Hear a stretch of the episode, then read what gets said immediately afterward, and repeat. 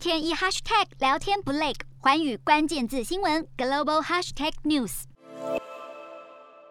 美国陪审团裁定，标榜滴血验病的美国生技新创公司 Theranos 创办人霍姆斯共谋诈欺投资人，十一项罪名中有四项成立。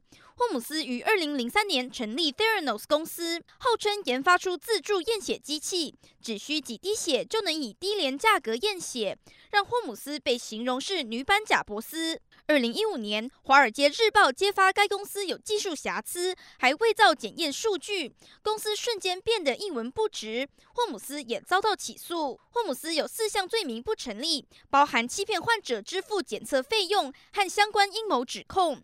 另外三项罪名与散户投资人有关，陪审团未能达成共识。现年三十七岁的霍姆斯面临最重八十年有期徒刑，但分析认为法官最后判决的刑期很可能会少很多。日韩焦点全面掌握，东亚局势全球关注。我是主播刘以晴，全新节目《环宇看东亚》，锁定每周四晚间九点，环宇新闻 MOD 五零一中加八五开破二二二，以及晚间十点，环宇新闻 YouTube 频道播出。